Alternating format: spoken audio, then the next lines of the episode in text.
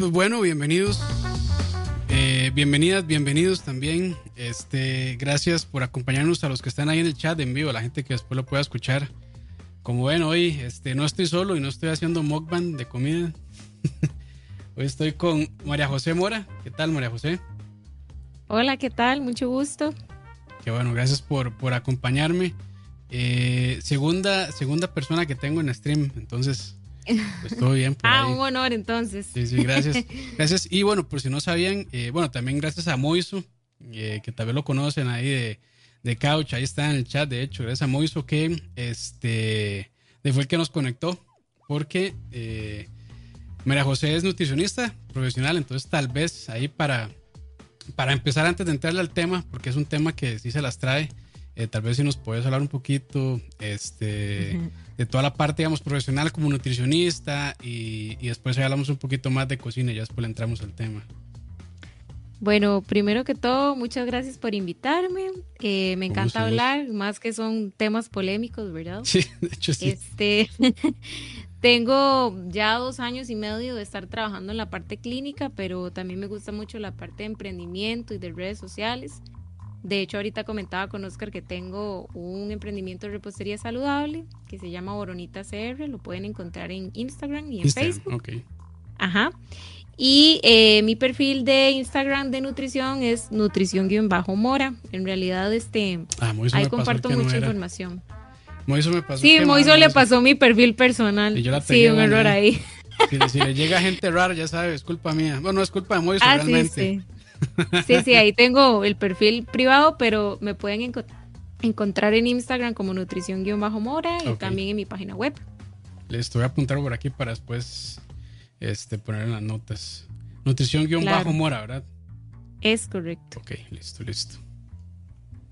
Entonces, este, nutricionista de profesión, ¿cierto? Sí, sí. Nutricionista clínica. Y antes de empezar, eh, bueno, mi canal, digo yo que se... Bueno, mi, lo que más hago puede ser son, son como asados, carne asada, parrillas, ese tipo de cosas. ¿Qué tanto le gusta o, qué no, le, o no le gusta del todo o, prefiere otro tipo de cocinas? Bueno, en general la proteína, a mí me gusta cualquiera, si soy como más de carnes blancas, eh, todo lo que tiene que ver con mariscos, pollo, pero también como carne roja, sea, de vez en cuando un lomito, carne molida, mano piedra, parrilladas y también, si me gustan, si están bien hechas, ¿verdad? Eso sí, súper delicada en ese aspecto. ¿Qué, es bien, hecha? ¿Qué es bien hecha? Me interesa ese concepto, así un poco más de, una persona con opinión fundamentada. Eh, que el sabor sea agradable, que la textura esté correcta, eh, que el tema de seguridad alimentaria, o sea, en cuanto a higiene, la persona sepa realmente cómo cocinar para no tener una intoxicación. Sí, contaminación cruzada y demás. Ajá, porque las carnes, eso tiene un, todo un tema, ¿verdad? Sí y eh, que la persona le ponga amor a lo que hace, o sea, que cocine con amor. Eso, es lo importante. Y en cuanto a términos, ¿cuál es su término? En carne roja, ¿verdad? Claramente, Ese es un problema. Pollo, claramente pollo pues sí tiene que ser bien cocido, pero en carnes rojas, carne de res, ¿cuál es su preferida? Sí, es un problema porque tengo como medio cringe ahí con la sangre en la carne, entonces este, me gusta que esté cocinada, no quemada, pero que sí esté bien, bien cocida. Bien cocida, no, bien, bien, bien. Sí, bien cocida, pero no seca, ese es el punto. Ajá, exactamente. Y eso es lo que yo creo que cuesta, ¿verdad? Porque de, no todos saben llegar a ese término, entonces... Es difícil. Pues sí. De hecho, sí, me imagino. De hecho, es más fácil llegarle a un término medio y que quede bien que a un término bien cocido que no esté seco. Ajá. sí, y, y, es que entra en factor también eh, cosas como químicas, ¿verdad? El punto de fusión del aceite, con qué aceite estás cocinando, qué temperatura, el clima, el exterior, todo eso es como de necesario también. Sí, sí, sí, Buenísimo. No, y es que también verás que con el tema de carnes, bueno, a mí me ha tocado leer cada cosa. Eh, Uy, sí, no, sé, no sé si, has escuchado, bueno, desde hace eh, muchos años, tal vez de hace unos 40, 50 años, empacar carne al vacío revolucionó la, la, industria de la carne. Porque claro. se puede madurar la carne eh, mientras se está transportando en cadena fría y demás entonces, por ejemplo, cuando ya la carne está madurada y se puede cortar, se puede cosechar de la res, se empaca al vacío y ahí empieza un tiempo de maduración de unos 15 a 22 días. Pero hay mucha gente que yo he leído que compran la carne de supermercado sin saber de dónde viene, ni qué tipo de tratamiento tuvo, y le dicen, no, no, déjela, 20 días en la refri para que se madure más. Híjole, ese tipo de consejos no, son, No, todo mal. sí, ese tipo de consejos son mortales. Ese tipo de escenarios los ve uno en San José Centro, para los que son mm. otros países. Eh, la capital de nosotros, eh, hay muchas carnicerías como son, no sé si son clandestinas, la palabra que puede ser correcta, pero la carne la transportan en la espalda, al aire libre, o sea, le cae el humo a todo, la suciedad de la ciudad y, eso ya contaminó la carne, ¿verdad? Entonces, hay gente que por necesidad y por plata también, porque a veces son más baratas, las compran en esos lugares, pero di, eso es una repercusión a mediano plazo en la salud. Hay que tener cuidado con dónde, se compra la carne, sin duda. Sí, correcto. Pero bueno, ahí que bien, entonces, mira, José sí le gusta la carne y bien cocida. Entonces. Sí, sí, como.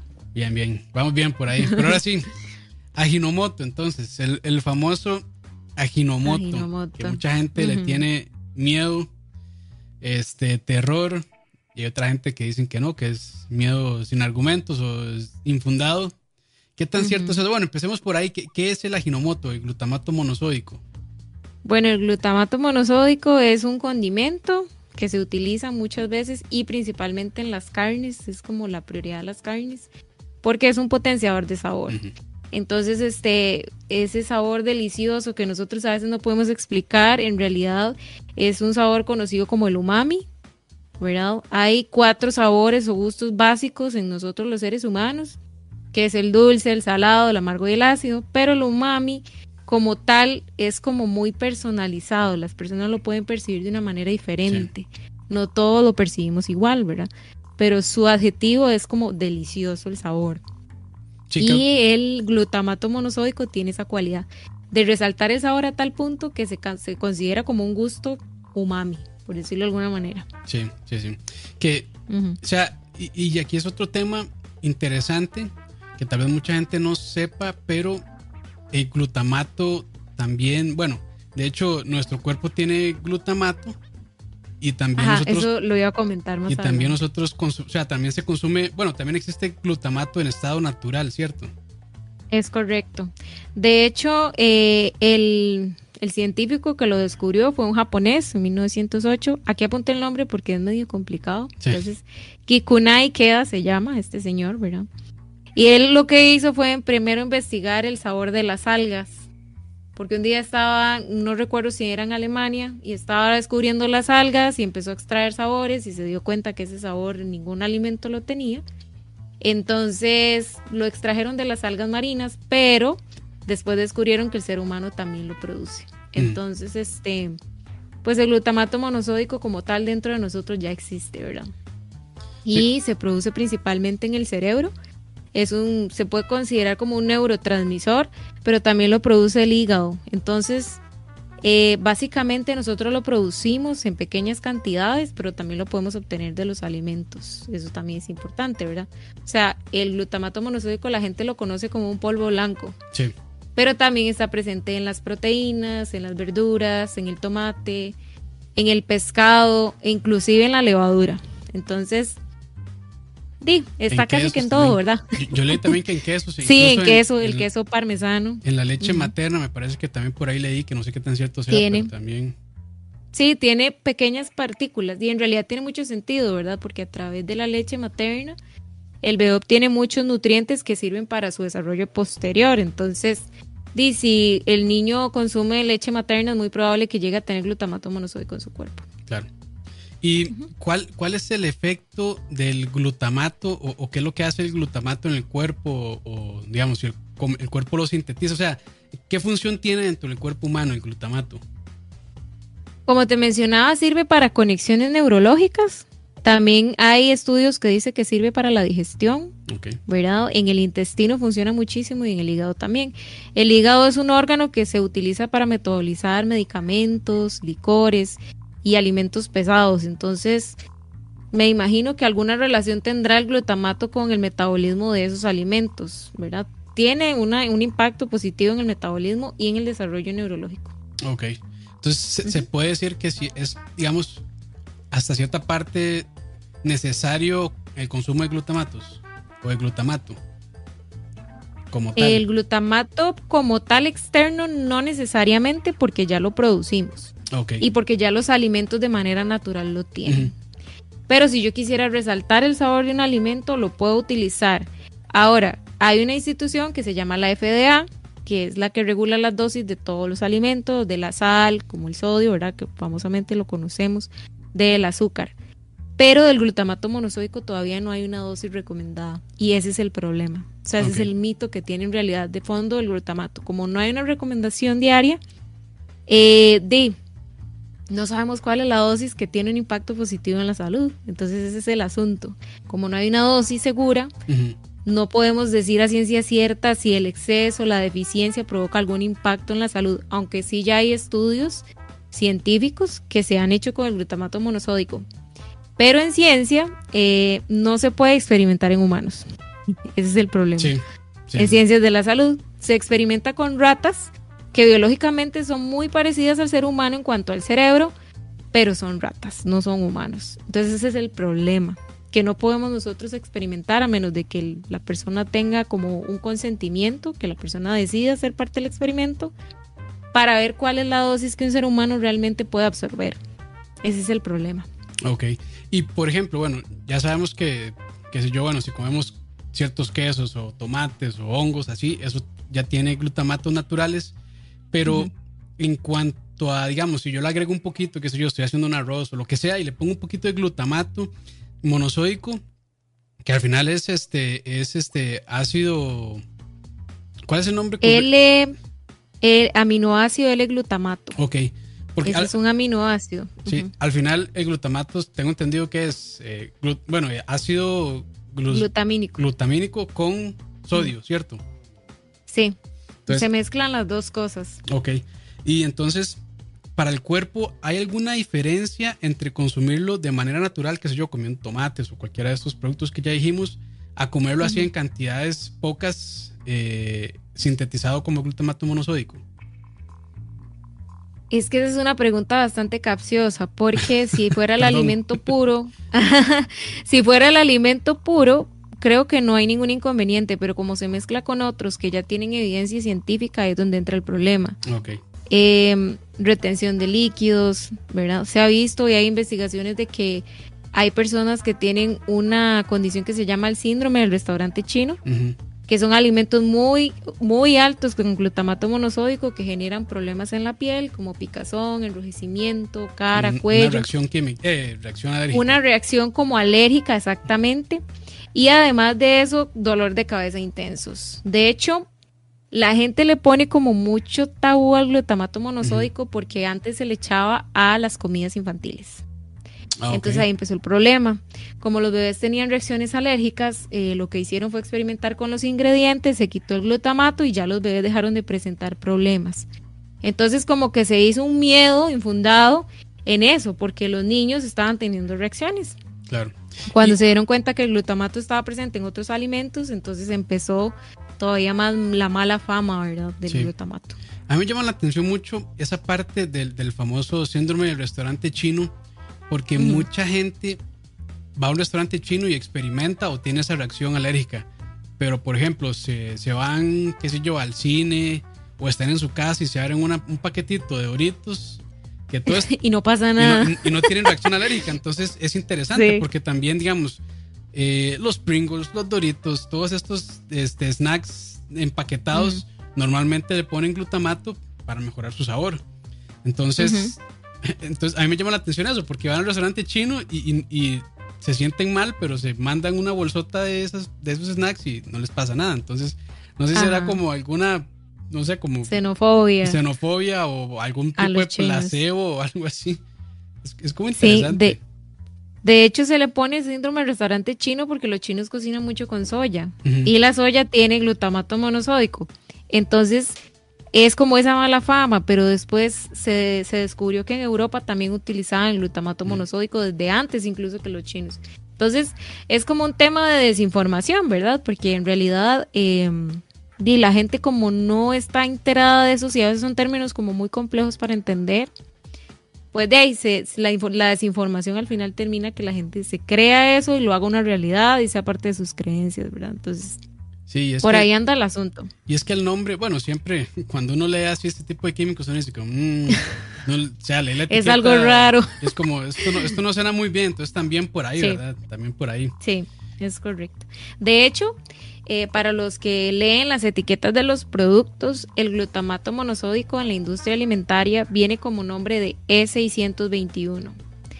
Eh, esas siglas son códigos que se utilizan en el Códex Alimentario, que si quieren en algún momento leer ese documento está totalmente gra- gratis, es un reglamento que se utiliza a nivel nutricional.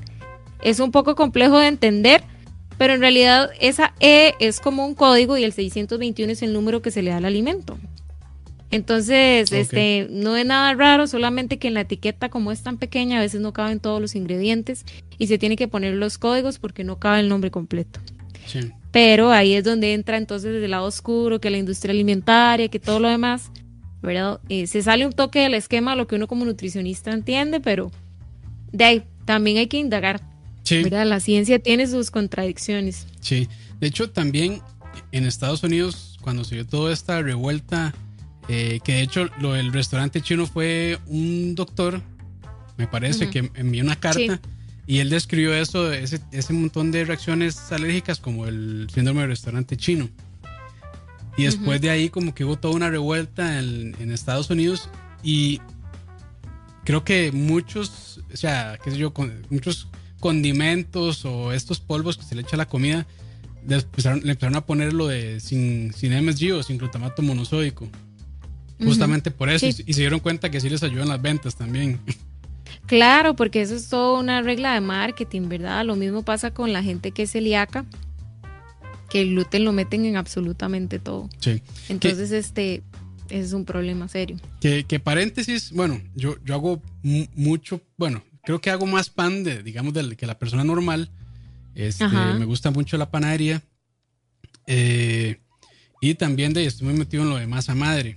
Y estaba leyendo y, y hablando con, con otros panaderos y lo que me decían es que este, también pasa algo similar con el, con el gluten, que mucha Ajá. gente lo sataniza cuando realmente, y bueno, era algo que estábamos hablando antes de empezar, que realmente tal vez las reacciones alérgicas que tienen las personas es a los químicos que le ponen al pan industrial o de supermercado. Comercial.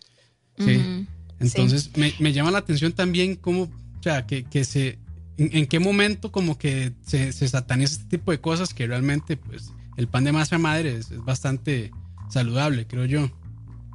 Sí, de hecho, es que yo creo que todos esos mitos empiezan por una mala experiencia. Y recordemos que la ciencia no se basa en malas experiencias, se basa en evidencia, Sí. ¿verdad? Entonces, este, lo que pasa con el gluten es muchas veces que el pan no se deja fermentando el tiempo que tiene que ser para que las bacterias se descompongan como tiene que ser. Lo que pasa es que los panes de ahora y en menos de dos horas ya uno tiene un pan. Sí, ¿verdad? Ese es el problema. Pero el pan de masa madre lleva todo un proceso, lleva todo un proceso de fermentación donde las bacterias hicieron su función, se comieron los azúcares que tenían que comerse y el pan eh, no cae pesado al estómago. Lo que le comentaba ahorita a Oscar es que muchas veces las personas eh, tienen tal vez algún problema digestivo que no identifican de una manera correcta y piensan que ya son sensibles o, ¿verdad? o celíacos. Pero el gluten, para poderlo diagnosticar, se tiene que hacer un examen. No me puedo yo autodiagnosticar y decir, ay, soy celíaca, entonces dejo comer el gluten porque soy celíaca y me cae pesado. Entonces ahí creo que sí es importante que la persona tenga en claro que una persona celíaca tiene que ser diagnosticada y no porque yo me como un pedacito de pan y se me inflame el estómago significa que yo soy celíaca per se, ¿verdad? Sino que tiene que haber un diagnóstico de fondo, la persona realmente tiene que presentar ciertas características y no necesariamente una inflamación del estómago es porque soy celíaca o porque me cayó mal el pan. O sea, el, el pan no tiene la culpa. Entonces, el, el consejo ahí, bueno, y ya cerrando paréntesis, el consejo ahí, si, si, si algo les cae mal, no necesariamente es que son alérgicos. Lo, lo mejor sería entonces ir a, a ver, o sea, ir a donde un profesional y que realmente le diagnostique o que le haga exámenes para ver qué Es puede ser el correcto. problema. Sí, porque digamos a nivel intestinal hay mu- muchos trastornos digestivos, ¿verdad? Puede ser desde un síndrome de colon irritable, puede ser un problema de bacterias, sobrecrecimiento bacteriano, puede ser que es intolerante a la lactosa, porque muchos panes se hacen con leche, ¿verdad? ¿Cierto? Ujú. Puede ser que sea intolerante a la fructosa, que también hay panes dulces que les agregan frutas confitadas. Y tal vez la persona dijo, es gluten, porque como está de moda el gluten, entonces es el gluten. Y tal vez fue la bendita fruta confitada dentro del pan. dejen, dejen de estar ahí satanizando el pan, el pan es rico. En, cantidad Y más el pan de masa madre. el pan de masa madre es delicioso. Sí, el pan de masa madre es, es, es una... A mí, o sea, a mí realmente me sorprende que o sea, el pan de masa madre son tres ingredientes. Es, bueno, cuatro. Es harina. Bueno, hay está un proceso químico por ahí, pero ingredientes básicos es harina, agua, sal y tiempo, básicamente. Que el tiempo no es un ingrediente. Y paciencia. Pero, sí, paciencia y técnica y un montón de otras cosas. Pero esos tres ingredientes, o sea, cuando ya uno prueba un pan de masa madre, ¿verdad? Es tan increíble pensar de que con esas tres cosas se transforma tanto el sabor. Claro, por supuesto. a mí es algo que a mí me impresiona realmente. Y, por eso. Sí, desde tiempos. Sí, a mí, digamos. Perdón. no, no, no. No, a mí es que me, me, gusta mucho el tema de la panadería. Entonces, sí, o sea, a mí me sorprende muchísimo. Y, y para mí de, realmente es increíble este, lo que se puede llegar a hacer con, o sea, con algo tan básico y con, de, con una técnica ahí. Digo, yo, yo no es que yo no sea profesional, pero sí, sí, he practicado mucho y ya me han salido panes que yo digo, bueno, está, está vacilón. Es de las de la juega. Me la juego, sí, me la juego, pero este sí es, es, es, bien interesante. Entonces, sí, no, no, le hagan, no le hagan la, la, cruz al pan, la verdad. Porque. Sí, en realidad no, este, el pan tiene beneficios y también es un alimento muy barato para muchas personas. Entonces, hay personas que pueden comer en el día un huevo y un pedacito de pan. Entonces, ¿cómo uno le va a decir a una persona, deje el pan? O sea, sería como, deje todo lo que está comiendo. No, no tiene mucho sentido. Entonces, disfruten el pan tranquilos. Y si no tienen un diagnóstico, entonces ahí habría que indagar qué realmente es lo que ustedes tienen, que por qué el pan les inflama, ¿verdad? Claro, claro, claro.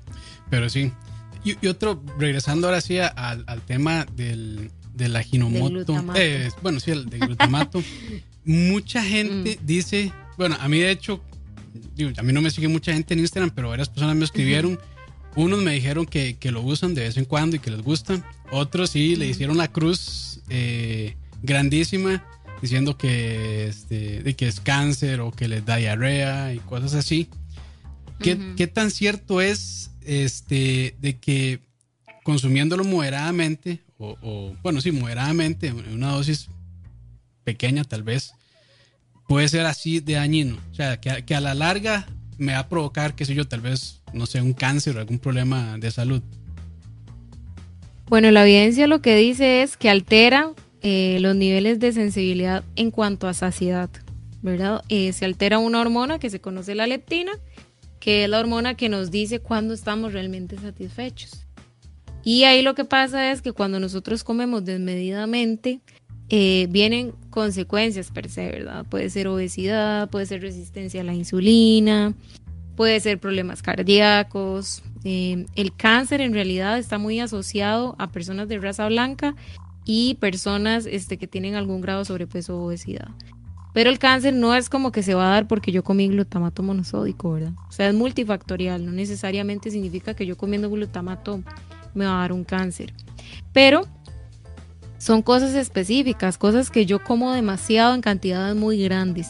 Si yo, por ejemplo, le eché un poquito de glutamato a la carne, no va a pasar nada, porque yo no me voy a comer 5 kilos de carne en, en media hora, jamás. O sea, ningún ser humano tendría que ser como, no sé, reto aceptado. Eh, Michael Phelps o una cosa así, que come 4.000, 5.000 calorías diarias. Le acepto ese reto, ya mismo. Pero 5 kilos de carne estaríamos hablando demasiado. Pero el problema son los productos empacados. Mm. Porque esos productos tienen, además de glutamato, otros condimentos que pues sí generan cierta como sensación de placer cuando yo los como y son muy livianos en el momento. Yo me como una picarita y puedo seguir comiendo y comiendo y comiendo y comiendo y comiendo. Ahí el tema es la cantidad y el tipo de alimento que voy a comer. Pero el glutamato monosódico como tal no genera cáncer. Sí se ha visto que altera los niveles de saciedad, eso sí, eso sí tiene evidencia. ¿Y qué tan cierto es que puede provocar adicción? Porque mucha gente dice, ah, es que, este, y, no solo con comida china, sino, digamos, qué sé yo, con, porque muchas cadenas de comida rápida también lo usan. Este, súper conocido KFC es uno que usa, que usa bastante glutamato monosódico, supongo que las otras cadenas también, porque... Taco Bell. Taco Bell y demás. Entonces, ¿qué, ¿qué, tan cierto es que, eh, este, comer estos productos con, con, que tienen glutamato monosódico me pueden desarrollar algún tipo de, eh, de, ¿cómo se llama? De, adicción. Gracias. Bueno, ese concepto a nivel nutricional yo, por ejemplo, no lo uso. Eh, porque la comida es una necesidad biológica.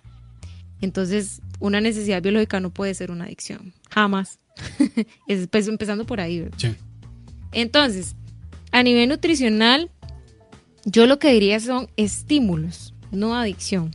Porque el glutamato monosódico a mí solito no me va a dar un estímulo como tal. Si yo lo veo solo, pongo un mango a la par y pongo el glutamato monosódico, no es como que yo diga, ay, qué rico comerme este polvo blanco, ¿verdad? O, o pruébenlo también, no sabe nada.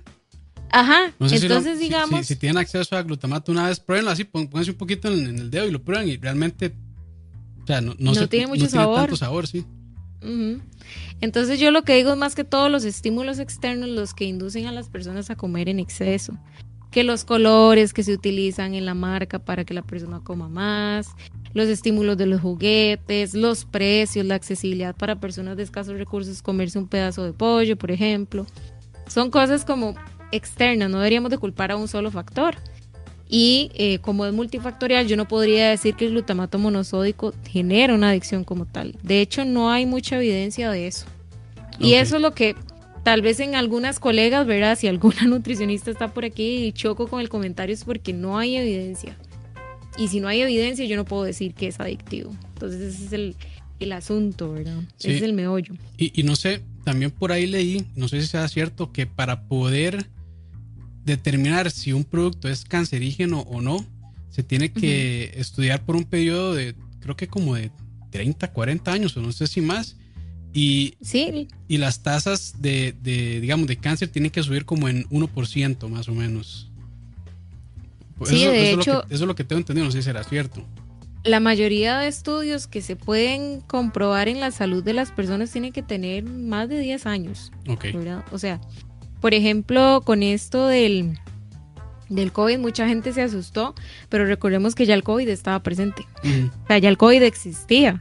Solamente que ahora hay una nueva forma, un nuevo patrón, que eso es lo diferente, pero en realidad el COVID ya existía. Y cuando la gente habla de las vacunas, se asusta mucho, pero es que ya existía un machote, por decirlo así.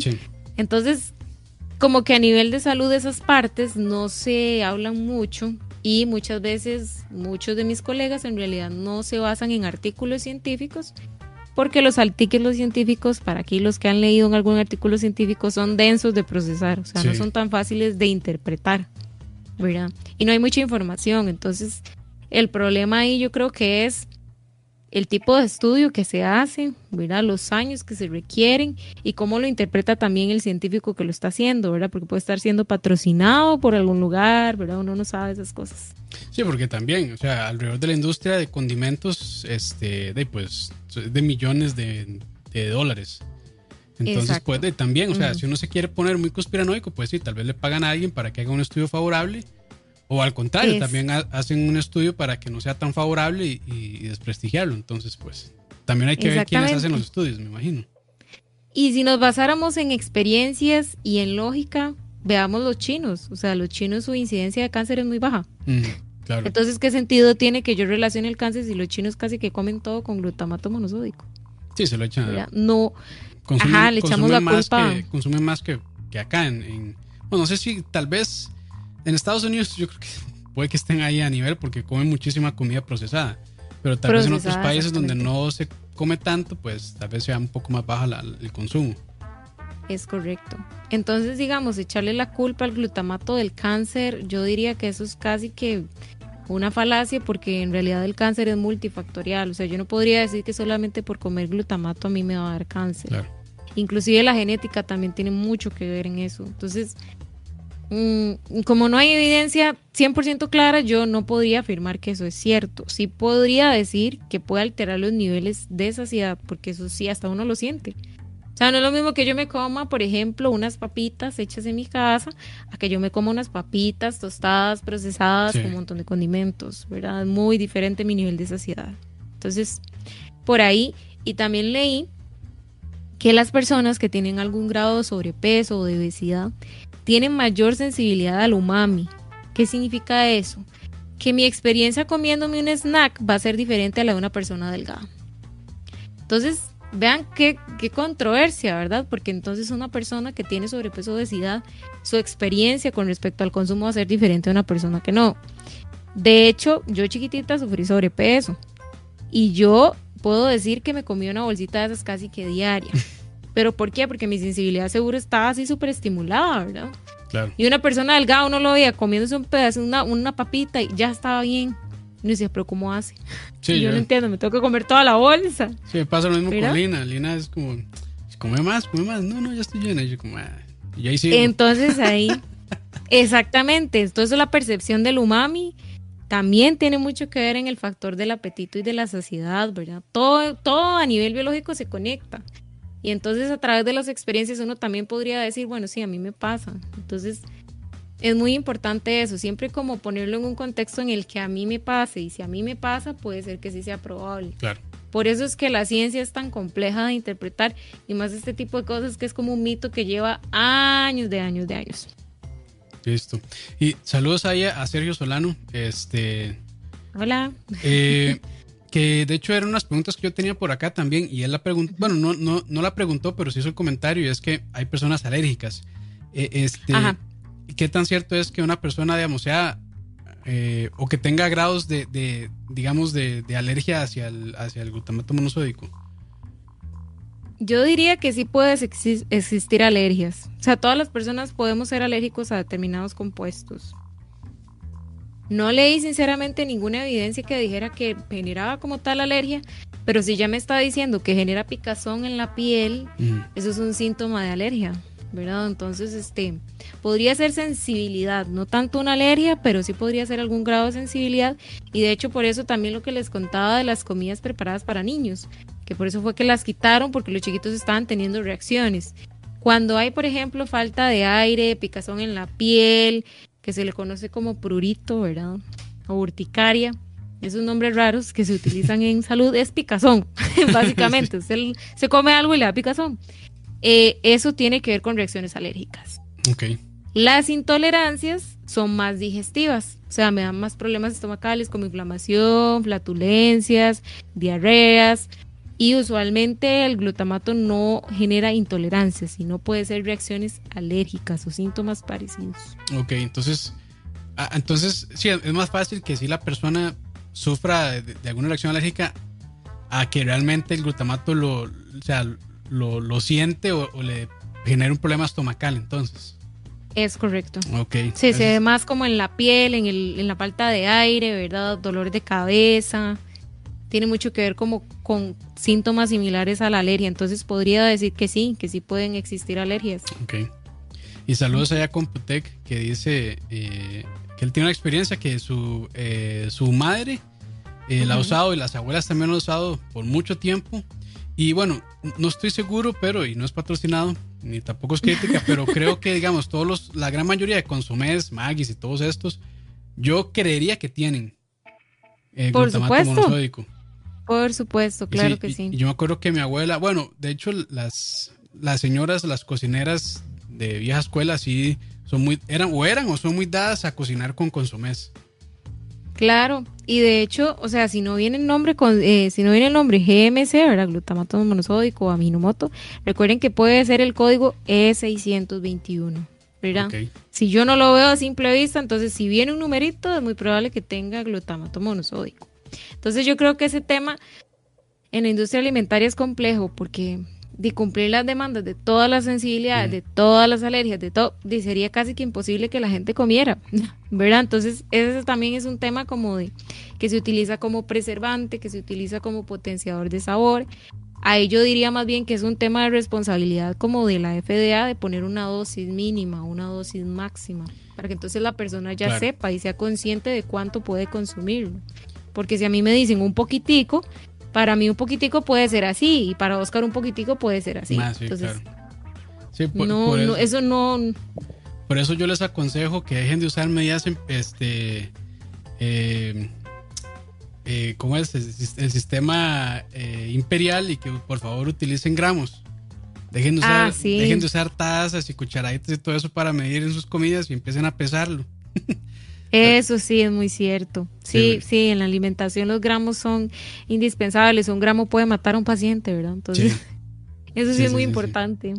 De hecho, y, y, bueno, y esto es, tal vez que de hecho fue que me lo escribieron en Facebook también, y puede ser para otra, para, para otro programa, lo de la sal de cura, el famoso sal de Praga número uno, número dos, o como se La sal este, rosada. La sal rosadita esta, que también este, mucha gente le hace la cruz.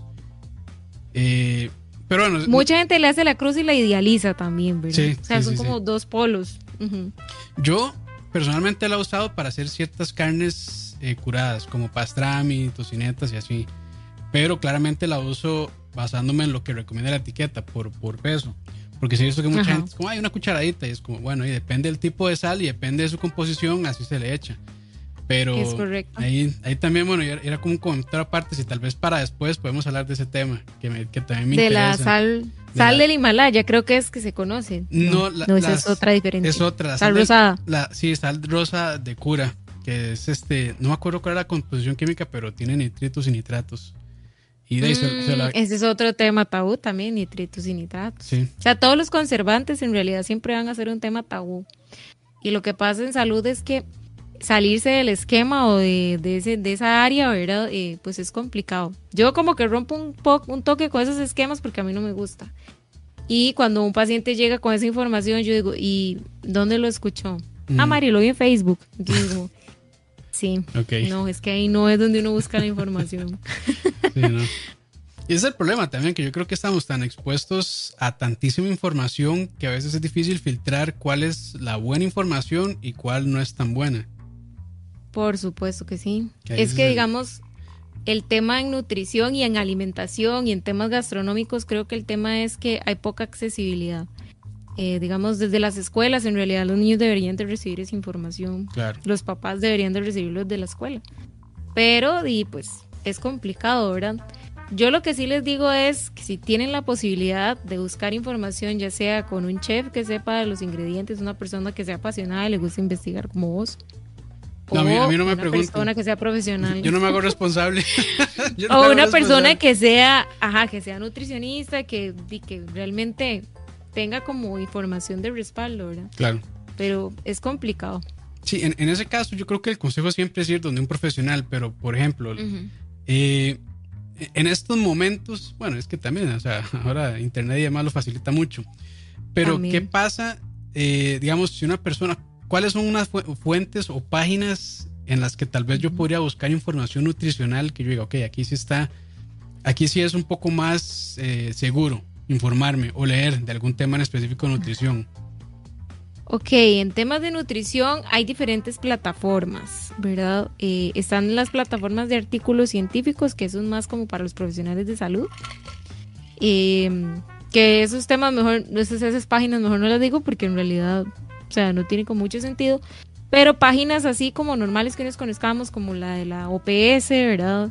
La OMS, la FDA, el Códex Alimentario, inclusive en la plataforma de Lina hay muchos mm. artículos científicos e información donde uno puede interpretarlo de una manera mucho más fácil.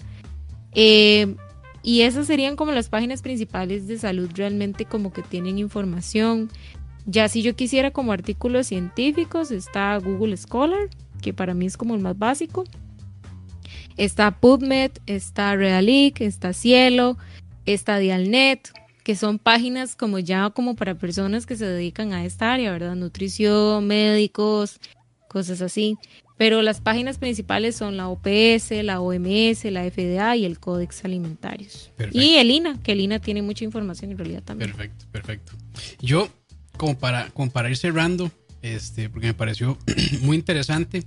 Pero yo igual leyendo un poco y, bueno, sí, leyendo y documentándome, a la conclusión que yo llegué es que, bueno, aparte de todo el tema de xenofobia que se le tiene al glutamato, eh, creo que se le asocia muchos problemas de salud porque en países como Estados Unidos, donde consumen muchísima comida procesada, este, eh, claramente eso al final va a tener de una factura en salud.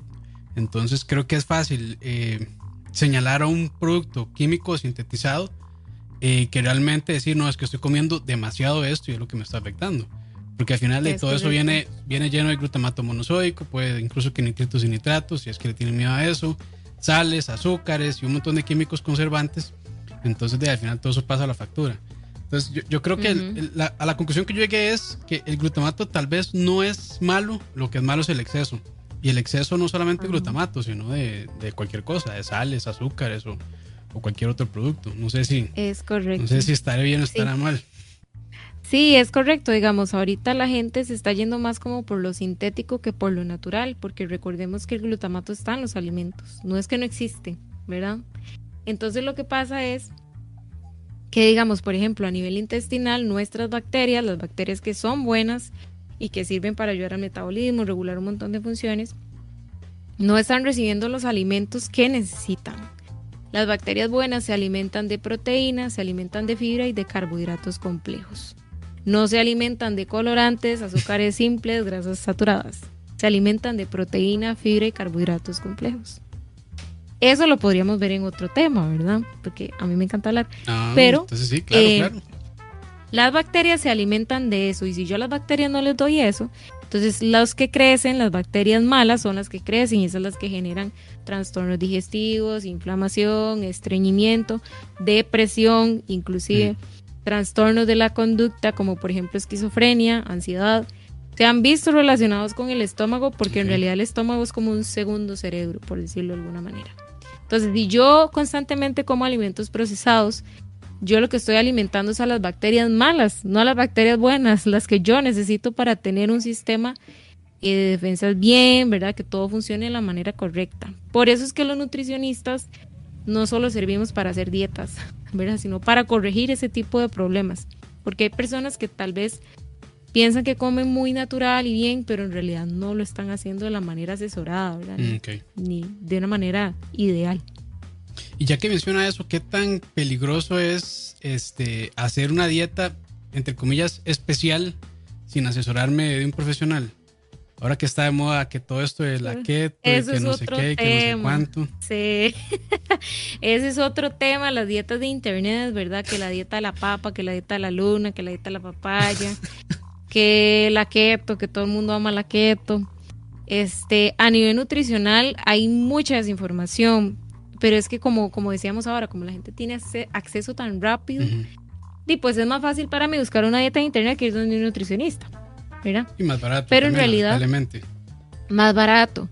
Lo que pasa es que entonces uno tiene que también entender que la salud o la prevención es lo que en realidad me va a ayudar a mí a tener una buena salud y poder tener años de vida de calidad. Eh, el, asunto ahí es también la educación que recibe la persona, si está dispuesta a pagar una consulta, a ir donde un asesor, inclusive preguntar en el EWISE. Ajá. Pero eh, en, en, consulta sí llega mucho ese tipo de personas que han hecho miles de dietas de ese tipo, ¿verdad? Yo creo que más que dietas, uno lo que tiene que aprender es a comer, tener buenos hábitos mm. y una buena relación con la comida. De nada me sirve a mí estar a dietas y todo el tiempo voy a estar pensando en cuántas calorías, cuánta grasa, cuánta azúcar, No, no, no, no. Mm, la salud en general tiene muchos factores. Y hay pacientes que en realidad llegan a la consulta, pero en realidad primero necesitan un psicólogo, una persona que les ayude con eso y ya después ingresar a una consulta nutricional. Perfecto. Ese es el asunto. Y última pregunta, usando ¿Qué tan cierto no, no, es, tranqui. ¿Qué tan cierto? Bueno, y no sé si tiene la respuesta porque es muy específica, pero si no se la dejo por ahí. ¿Qué tan cierto es que, este, bueno, eh, yo estoy leyendo un estudio que decía que las carnes procesadas este, y que también las carnes ahumadas, como costillas, brisket y pulpo y todo este montón de cosas, a la larga sí pueden provocar cáncer. ¿Qué tan, qué tan cierto es eso? Otra pregunta capciosa. Qué barbaridad. Perdón. De eso hubieras que sí hay evidencia y lamentablemente voy a dar una respuesta que tal vez no les guste a los que hacen parrillas. Cuando nosotros cocinamos la carne y cambia de color por costrita negra, en realidad lo que se produce a nivel químico es una sustancia que se llaman radicales libres. Y los radicales libres son tóxicos para el cuerpo. Entonces, si yo los como en exceso, si yo como todo el tiempo ahumado, parrillado en exceso, Pues no estoy diciendo que tenga una relación directa, pero si tiene radicales libres, los radicales libres sí pueden ser protagonistas de una enfermedad o de cáncer a largo plazo. Entonces, el tema ahí sería que la persona que cocine sea tan pro que se vea parrillado, pero que no esté quemado. Ese es el punto. Ok, ok. Esa es la respuesta. Pero sí, lamentablemente eso sí hay evidencia científica. Ah, bueno, ni modo. Y digamos, y, en este caso, este, ¿hay como alguna eh, ración o como una este, dosis adecuada o que en la que se pueda mantener a raya ese tipo de cosas, qué sé yo, que sea como, no sé, una vez al mes, una vez a la semana o algo así. En eso sí no. O sea, yo nada más en las evidencias lo que dice es que cuando la carne está quemada, preferiblemente mejor no consumirla, básicamente. Pero no sé cómo es el proceso de ahumado a nivel industrial, no sé si ellos tienen como algún parámetro de cuántas partículas por porción de radicales se puede consumir. Yo me imagino que la industria alimentaria, Fido, tiene algo ahí, tiene algo bajo la manga. Eh, digamos, todas estas salchichas, chorizos y, tocinetas ahumadas de supermercado eh, le inyectan. Le inyectan con salmueras y ah. son, con lo que llaman humo líquido. Que ese humo líquido se puede hacer de manera natural, que es básicamente uno pone a quemar madera y recolecta la humedad que, sale por una chimenea. Se recolecta esa humedad y eso es el humo líquido natural. Ahora, me imagino que hay procesos mm. químicos para poder llegarle a ese sabor así, este, que tal vez ahí, ahí sí ya desconozco, la verdad. Yo, yo sí sé cómo hacer humo, eh, humo líquido natural, pero industrializado, porque es un proceso muy largo para poder sacar, o sea, unos miligramos de, de humo líquido se tiene que quemar, no sé, muchas horas y mucha más. Bueno, habría plata, habría plata si descubre la manera en cómo hacer algo ahumado sin que tenga esos radicales. O sea, ahí le doy la idea de negocio. No, sí se puede, es, quemando madera natural y demás, ¿verdad? Pero en, ah. industrializado sí es con inyecciones. Inyectan la carne porque es más mm. barato que, que tener la carne, no sé, mm. ahumándose por ahí 3, 4, 5, 6 horas en un ahumador ah, con madera natural. Bueno, sí, ahí en esa, en ese, en esa parte, en la parte casera, digamos, haciéndolo en la casa, el asunto del humo sí se ha visto que tiene relación directa con el cáncer de pulmón, ¿verdad? Pero tiene sentido porque el humo está saliendo. Sí, claro, está ahí con señoras, de carbono ahí. Ajá, las señoras de antes que cocinaban con fogón, y mis respetos para las que no tenían problemas pulmonares, ¿verdad? Pero si eran fumadoras y cocinaban con fogón y todo el asunto, y pues ahí ya le puse check a, todas las condiciones. Sí, sí, Yo digo que la forma correcta es saber cocinar el alimento. Que en ese caso sí tendría que ser la persona demasiado pro para que sepa con ese sabor característico y que no hayan radicales de por medio. Ese es el asunto. Saber el punto de humo, que eso es muy importante también. Tengo que invitarlos a, a Moiso y, a vos un día. Ah, bueno. Ah, eh, estoy totalmente dispuesta, dijo, a hacer el sacrificio, a comerme un poquito de carne, ¿verdad? De parrilla o al humo, no sé cómo. Ahumadito, ahumadito. Ahumado. sí, sí este, exactamente. pero no, eh, no sé, alguna conclusión tal vez con lo, de, con lo de los glutamatos o algún consejo que nos puedas dar este, a las personas que tal vez les llame la atención usarlo o, o si del todo deberían evitarlo no sé, tal vez algún consejo ahí en general para la, para la gente que está ahí escuchando. Mm, más que todo lo que diría es que en nutrición y en salud hay tres palabras claves. Cantidad, frecuencia y calidad. Si yo tengo de manera consciente esas tres palabras, es muy probable que mi alimentación sea más consciente. Porque no es que el glutamato monosódico sea malo, es cuánto le estoy agregando, de qué calidad y cada cuánto lo hago. ¿verdad? Creo que esas tres palabras tienen que quedar muy claras en cualquier consulta que uno tenga con un paciente, porque también se habla del azúcar, también se habla de la grasa, pero en realidad la función del nutricionista no es satanizar ningún alimento, es que la persona aprenda a decidir con esas tres palabras claves. Calidad, y ser consciente realmente. Perdón, calidad, frecuencia. Cantidad, cantidad, calidad y frecuencia. Qué bonito. eso me gustó mucho. Y nunca lo había escuchado. Y, la verdad es que si uno se pone a pensarlo es muy lógico, creo. Claro, claro. De hecho, eh, las consultas deberían de basarse más en mi alimentación intuitiva, que la tenemos tan escondida que nunca la descubrimos, ¿verdad? Es esa del estómago que dice, ya dejé de comer eso, pero usted sigue comiendo. Porque en realidad lo que usted está comiendo es el cerebro, no su estómago.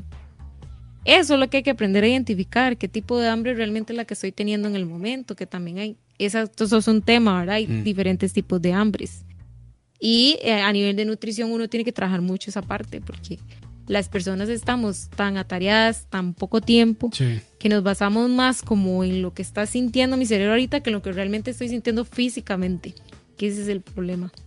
Desconectamos las dos partes, ¿verdad? Es como, por un lado aquí está el estómago y por otro lado está el cerebro, pero en realidad los dos tienen demasiada relación.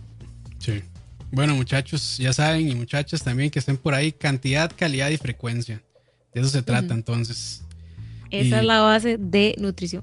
Y pues, de a, la conclusión que yo llegué es de, pues, creo que es un miedo casi que sin argumentos del MSG, ¿cierto? Infundado. Infundado. Totalmente infundado. Entonces, igual. No. Perdón, adelante, adelante. No, tranqui, tranqui. O sea, como que si realmente yo tengo dudas, yo pregunto, ¿verdad? O sea, si una persona realmente tiene la duda, puede preguntar. O sea, no hay problema con que le pregunte a una persona que sepa del área. El asunto es que, de como todos lo tenemos tan a disposición, a veces hasta uno dice esas preguntas son muy obvias, pero no necesariamente, ¿verdad? Sí, sí. Igual, y, y, es, eh, de hecho estaba conversando con, con eh, se me olvidó el nombre, pero bueno, de Humo Parrillada, saludos, este que ella decía que ella jamás iba a usar este glutamato porque no es natural y, completamente respetable. Ahí es como, o sea, si no van a usar glutamato, tranquilos, tampoco es como que se están perdiendo. No es como que si le echen al huevo de la mañana o al pinto de la mañana un poquito de glutamato, les va a cambiar la vida. No, para nada, para nada. Pero este, sí van a sentir un cambio de sabor. Y si, digamos, si es, si es notable, digamos, yo lo otro hice el experimento, pero yo, yo tampoco uso glutamato realmente. Compré ahí como para, para ver qué era la cuestión, porque se estaba leyendo y todo lo demás. Y un día ya le mm. eché un poquito al pinto y la verdad es que sí me gustó bastante. Y sí sabe diferente. Mm. Pero o sea, si, no le pongo, no me estoy perdiendo de nada realmente. Claro, porque es un potenciador de sabor, ¿verdad? Si yo me pongo a hablar entonces de todo lo que me hace mal, entonces yo diría que el huevo también es malo porque es un leudante, por ejemplo, que hace crecer las cosas. O sea, si yo me pongo detalladamente como nutricionista a decirle a mi paciente, al final lo que podría comer es de agua. Y ni agua, porque el agua tiene exceso de aluminio y cloro. Entonces la gente es como, entonces ¿qué, qué como? ¿Verdad? Ese es el problema. O sea, llegar a los extremos tampoco es bueno en ningún aspecto, en ningún área de la vida. Sí, qué interesante. Perdón, perdón. No, qué, interesante eso del huevo, porque bueno, yo, yo este, nací en el 89, tengo 31 y recuerdo que por ahí a los, a principios de los 90 estaba el tema de que el huevo era malísimo y después ya pasó a ser súper nutritivo. El colesterol. Entonces, me acuerdo que también hubo un tiempo en que satanizaron el huevo. De hecho, mi tesis, mi tesis de la U, ahora que estamos hablando de eso, se basaba en eso. Mm. En los mitos que tenían los papás que le transmitían esa creencia a los hijos y cómo se relacionaba eso con el estado corporal, o sea, con su peso. Ya. Entonces era como muy interesante porque ahí uno veía el montón de mitos así súper, ¿verdad? Y yo les ponía, el huevo aumenta el colesterol. Sí, sí, sí, sí. Y yo decía, no, eso es mentira. Son mentiras. Y, y es, es interesante porque, o sea, ahora que, bueno, yo tengo ya yo tengo ya rato de cocinar, pero así como que me metí fuerte, fuerte a cocinar y a, leer y a estudiar. Fue hace como unos dos, tres años. Y me he encontrado con una cantidad de mitos enormes, este, que, yo no me lo hubiera ah. imaginado realmente, incluso en cocinas profesionales. O sea, chefs que siguen diciendo cosas que realmente pues no tienen, que no están basadas en la ciencia, pero lo siguen repitiendo solo porque sí. Entonces es, es interesante cómo los mitos realmente se van, se van moviendo de generación en generación. Claro, es que cada uno en su área, ¿verdad? Zapatero, tu zapato. Em, y yo no puedo opinar de algo que yo no estudié. Entonces, yo creo que mm, es, un tema como mucho también de conciencia de la persona que está hablando enfrente de un público o dando una información. Uno como profesional tiene que respetar ciertas partes, ¿verdad? Eh, yo no podría dar información de algo que no sé. O sea, si por ejemplo llegan y me preguntan, ajá, llegan y me preguntan de un producto que en mi vida he visto, y yo lo que diría es, deme para probarlo y dar un criterio o buscar información. Que eso a menudo pasa con los nutricionistas, o sea, como que cuesta mucho decir que yo no sé de ese alimento porque uno se supone que tiene que saber de la mayoría de alimentos, pero yo creo que ninguna persona es una enciclopedia, siempre hay como que estar leyendo, indagando, los pacientes también a uno le llegan con muchas dudas muy capciosas, muy específicas, entonces eso también le ayuda a uno como persona a entender que uno no sabe todo y que uno tiene que seguir estudiando y en la cocina me imagino que es igual. Entonces, zapatero a tu zapato y antes de, meterse en el charco indagar, ¿verdad? Sí, Muy importante eso. Pero bueno, muchísimas gracias, María José, de verdad, muy interesante. Mucho gusto. Este, y realmente este, yo tenía ya ratos de, querer hablar de esto porque realmente sí, eh, había leído mucho de las dos partes, de personas que decían que, que, realmente es un potenciador de sabor y de ahí no pasa, a personas que sí le hacen la cruz y lo satanizan, pero fuertísimo. Entonces, pues realmente me, o sea, eh, me encantó poder hablar. Este, Una bocanada de aire. Con vos, sí. No, no, y, no es porque o sea, a mí no me interesa promover el consumo del ajinomoto, pero digamos que sí me interesaba conocer la opinión profesional este, y también de que las personas que, que lleguen al canal, pues eh, cuando, cuando escuchen hablar del tema, pues que también ya tengan ciertas bases y que al final pues tomen su, su decisión. O sea, aquí no es como que se les estén poniendo eh, de que sí o que, sí que coman directamente. Ajá. Pero por lo menos este, ya pudieron escuchar la opinión de María José, eh, profesional, y que ya, ya se pueden dar una idea. Sí, de hecho, en mi consulta los pacientes salen muy enredados porque llevan muchos mitos y yo les digo que no es así, entonces es como, pero entonces sí puedo comer azúcar, pero entonces sí puedo comer pan, pero entonces, y yo sí, todo eso puede pasar. Entonces es como, y también saber cómo entender que las personas también tienen mucha confusión y que es normal que, que haya desinformación y esté confundido con qué comer y qué no, pero que para eso están las asesorías, ¿verdad? Que uno también puede como indagar esas partes y el profesional debería responderlo. Eso es parte de nuestra labor. Entonces, yo súper agradecida, la verdad, por el espacio. A mí me gusta mucho hablar y leer. Entonces, este, creo que también leer es una ventaja, ¿verdad? Porque entonces uno no se queda solo con una opinión. Y como profesional de salud y más en nutrición, como salirse del esquema a veces cuesta un poco, pero sí se puede. Y hay que salirse de ahí y, romper esquemas y decir, no, eso no es así porque esto, esto y esto, ¿verdad? Eso también es importante. Y una vez la quiero invitar para otra, para otro programa así, pero para hablar de las sales de cura, nitritos y nitratos y conservantes. Ok, ok. Ahí esperamos de acuerdo. Ahí le digo a mi hermano otra vez que me conecte. Yo esta plataforma nunca la había usado, entonces para que estén ahí presentes. Igual lo puedo postear en mi cuenta y en Instagram para que la gente se conecte. muchísimas gracias. Y este le, te dejo una idea. Canal de YouTube que se llama Cantidad, Calidad y Frecuencia. Ah, Está bonito el nombre. Sí.